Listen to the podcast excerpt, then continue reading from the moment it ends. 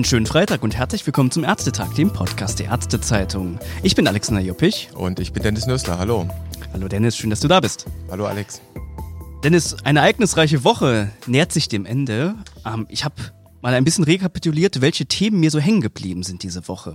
Ich bin auf sechs Themen insgesamt gekommen. Ich glaube, äh, dass du dich an jedes erinnerst. Darf ich dir einfach mal ein kleines Stichwort geben und dann erzählst du zu dem Thema, was dir dazu noch eingefallen ist. Wir wollen es versuchen, ja. Machen wir es so. Versuchen wir es doch mal.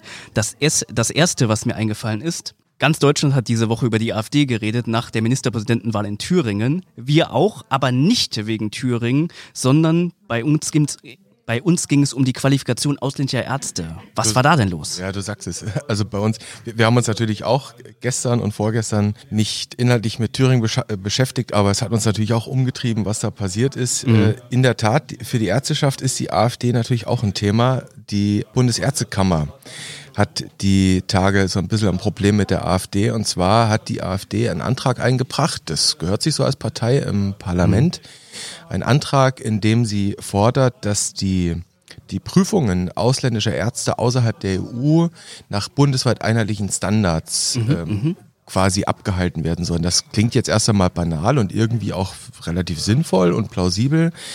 Äh, das Pikante an der Sache für die Bundesärztekammer ist, die AfD beruft sich in ihrem Antrag auf einen Beschluss des Deutschen Ärztetags von 2018. Spannend. Ja, und das ist so ein bisschen ähnlich, nur und mit umgekehrten Vorzeichen wie die Ministerpräsidentenwahl in Thüringen, wo die AfD Steigbügelhalter ist für die FDP, was denen jetzt dann zum Verhängnis geworden ist.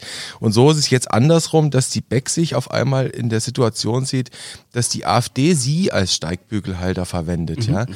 Und das lassen die gar nicht auf sie sitzen. Die haben da direkt eine Stellungnahme rausgegeben und verwahren sich quasi dagegen, dass sie instrumentalisiert werden. Dieser Begriff ist gefallen für ähm, das vorgebliche Patientenwohl, das die AfD-Fraktion da anführt. Tatsächlich kann man mutmaßen, dass das Ziel der AfD in dieselbe Richtung geht wie so viele Anträge von denen. Nummer zwei. Am Dienstag war Weltkrebstag. Da war doch jetzt was mit Sonnenstudios, oder? Ja, da war was mit Sonnenstudios. Der Weltkrebstag am 4.2. ist üblicherweise ein Tag, wo man sich um Themen wie Früherkennung kümmert, Screenings, sich Epidemiologie anschaut, wie sich das entwickelt.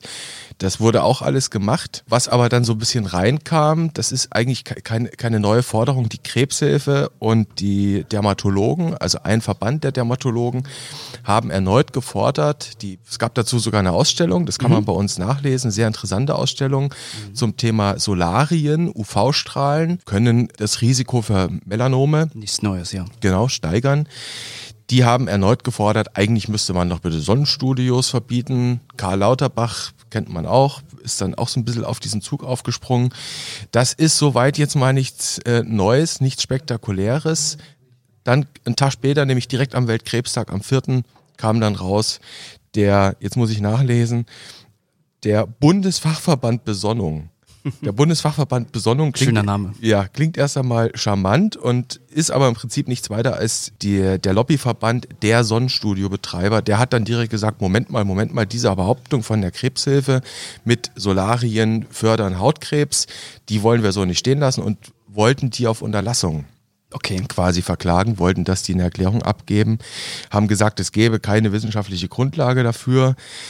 Jetzt wollen wir mit unserem Podcast nicht so weit gehen, dass der ein Thema für unseren Hausjuristen wird. Aber ich sag mal so, es gibt eine International Agency for Research on Cancer, die IARC, von mhm. der WHO, die befasst sich mit Krebsrisiken und die hat sehr wohl UVA, UVB und UVC-Strahlen als möglicherweise karzinogen für Menschen deklariert. Also ja. so viel zum Thema wissenschaftliche Evidenz. Ein Thema, was uns schon seit Wochen begleitet, ist ja das neue Coronavirus. Jetzt haben wir heute gelernt, dass das Airport-Screening, was viele vielleicht beruhigen mag, nicht wirklich, nützlich ist, oder? Das ahnte man ja schon. Es gab hierzulande Experten, die relativ früh gesagt haben, eigentlich bringt das nichts.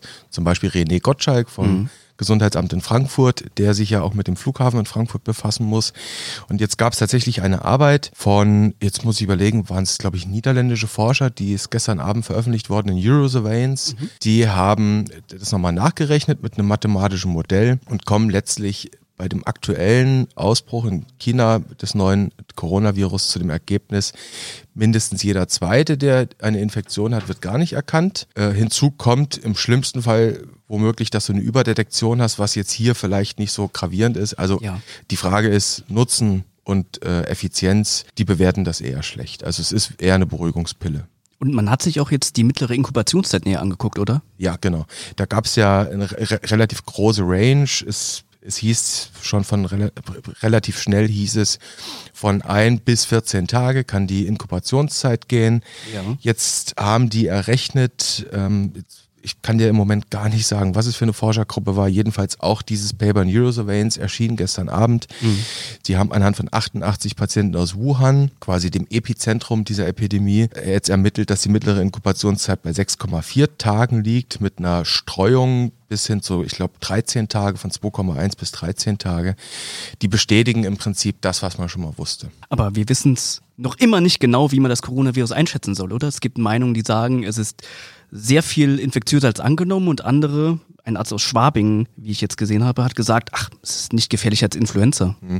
Das ist nicht tatsächlich nicht irgendein Arzt, sondern ja. das ist das ist der Klinikdirektor der äh, Klinik für Infektiologie am ah, okay. Klinikum Schwabing in okay. München und das ist das Krankenhaus, in dem die Patienten betreut werden, also Patienten in Anführungszeichen, die Corona-Patienten, die über diesen Webasto-Cluster infiziert mhm, wurden. Der, richtig, okay. der hat also direkt am, am eigenen Leibe, der, der betreut diesejenigen, der kann also tatsächlich da schon empirisch zu was sagen. Und es ist ja wohl so, letzte Woche hat er gesagt, wurde zitiert, die seien alle pumper gesund, denen ist langweilig. Das sind jetzt Einzelfälle. Es, mhm. der, der sagte, Influenza ist eigentlich ein sehr viel größeres Problem. Okay. Das sind jetzt mal so Be Befunde, die kommen von allen Seiten. Dann haben wir noch ein gesundheitspolitisches Thema auf der Agenda gehabt. Das Gesetz mit dem schönen Namen Faire Kassenwettbewerbgesetz. Kannst du uns darüber etwas erzählen? Das wäre Kassenwettbewerbgesetz. FKG abgekürzt, mhm. ist seit letztem Jahr im Umlauf. Jetzt soll es ganz schnell gehen. Nächste Woche Mittwoch geht das in den Gesundheitsausschuss des Parlaments. Am Donnerstag soll es verabschiedet werden. Mhm. Man muss nicht davon ausgehen, dass es nicht verabschiedet werden wird.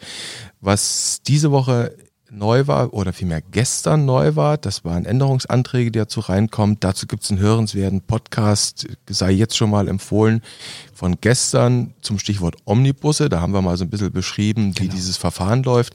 Was da jetzt neu ist, ist tatsächlich, dass die Verknüpfung von Diagnosen und Vergütung in Selektivverträgen nach Paragraph 73b und 140a des Sozialgesetzbuchs 5, dass die erhalten bleiben können. Die das sollten, sollte eingeschränkt werden, oder? Die sollten verboten werden. Das, mhm. war, das war der ursprüngliche Plan, Stichwort Upcoding. Diesen Vorwurf gab es ja von Jens Baas vor einigen Jahren mhm. von der mhm. Techniker Krankenkasse, dass Krankenkassen über sogenannte Codierberatung die Ärzte, sagen wir mal, dazu anhalten, bestimmte äh, Krankheiten besser zu verschlüsseln, weil die Kassen dafür bessere Zuweisungen aus dem mobilitätsorientierten Risikostrukturausgleich bekommen. Dieser Vorwurf steht im Raum. Das ist schwierig, den so pauschal über alle Kassen zu streuen. Wahrscheinlich ist da auch was dran. Jedenfalls war das der Hinderungsgrund. Es wurde schon im ähm, HHVG vor zwei Jahren ein bisschen gegengearbeitet was man gemacht hat, die Kassen haben rebelliert gegen diese Pläne, das zu verbieten. Vor allem mhm. die Kassen, die Haus- und Facharztverträge machen. Ganz einfach aus dem Grund, wenn das verboten worden wäre, sie müssen das ja gegenfinanzieren. Klar. Diese besseren Vergütungen. Die Kassen haben ein Rieseninteresse, auch die Hausärzte und Fachärzte, die da eingeschrieben sind. Das hat gefruchtet. Wahrscheinlich ist das Thema damit nicht gegessen, aber mhm. jetzt ist es erst einmal raus. Es geht also wie immer ums Geld. Natürlich. Beim DRK ging es diese Woche um Daten. Wer sich schon immer interessiert hat, wer denn an ihren Kursen teilnimmt, der wurde überrascht diese Woche. Was war denn da los? Ja, wer beim Deutschen Roten Kreuz in Brandenburg sich eingeschrieben hat, angemeldet hat vor, vor etlicher Zeit, dessen Daten hätten unter Umständen im Internet eingesehen werden mhm, können mhm. vor einiger Zeit. Das war ein Sicherheitsleck, vermutlich einer einer Datenbank, einer Webseite. Das haben die auch dann herausgefunden und gestopft, das Sicherheitsloch. Gravierend bei der Sache ist, ähm, dass es wohl 100.000, 110.000 Datensätze sein sollen. Hm. Und das ist jetzt nicht einfach nur das DRK da an Brandenburg, das ist ein Fall von vielen. Was ich interessant dabei finde, dass wir immer wachsamer werden, was Sicherheitslöcher angeht. Dass wir mittlerweile sehr genau hinschauen, dass diese Dinge auffallen. Die Sicherheitslöcher gab es auch früher schon, das ist nichts Stimmt. Neues. Aber jetzt sind wir wachsam. Stichwort Datenschutzgrundverordnung 2018 hat uns alle nochmal die Vigilanz geschärft. Und äh, was ich interessant fand bei dieser Sache, dass die relativ offen kommuniziert haben, nach meinem Eindruck jedenfalls, dass auch der DRK-Bundesverband sich diese Sache angenommen hat. Das ist das Thema unserer Zeit, Sicherheitslücken. Apropos Daten und Geld, die KBV, die möchte mehr Geld für die IT-Sicherheit in Arztpraxen. Mit welcher Begründung denn? Ja, äh, ist ganz einfach. Der Gesetzgeber hat die KBV verpflichtet, eine IT-Sicherheitsrichtlinie aufzulegen. Und diese Richtlinie gilt dann für alle Vertragsärzte in Deutschland. Mhm. Und die Vertragsärzte in Deutschland müssen diese Richtlinie umsetzen. Was heißt das unterm Strich? Ja. Da wird sicherlich drinstehen, ihr müsst eine Firewall haben, ihr müsst aktuelle Virenscans haben und wahrscheinlich ist es heute nicht so, dass wirklich jede Arztpraxis mit den höchstmöglichen Sicherheitsstandards arbeitet. Das machen sicherlich sehr viele, aber wahrscheinlich nicht jeder. Und wenn jetzt eine neue Richtlinie erlassen wird, wo dann dies, das und jenes gefordert wird, ja mein Gott, dann muss ich halt Software kaufen, muss ich Hardware kaufen. Wer soll das bezahlen? Und die Ärzteschaft, in dem Fall die KBV, das hat Thomas Kriedel aus dem Vorstand ähm, gestern Abend mitgeteilt, mhm der ist für die IT-Themen zuständig, hat das letztlich so formuliert, also Bestellerprinzip, wer es fordert, muss es auch bezahlen. Wenn die Politik bessere Sicherheitsstandards fordert, dann gibt uns bitte Geld, in dem Fall halt von den Beitragszahlern, von den Krankenkassen. Darf man gespannt sein, äh, die Kassen werden das sicherlich ein bisschen anders sehen, aber auch hier wieder, IT-Sicherheit ist das Thema unserer Zeit. Damit müssen sich eben auch Ärzte beschäftigen. Da gibt es kein besseres Schlusswort. Danke, Dennis. Ja, sehr gerne. War Danke schön. fürs Zuhören. Das war unsere Woche. Bis zum nächsten Mal. Tschüss.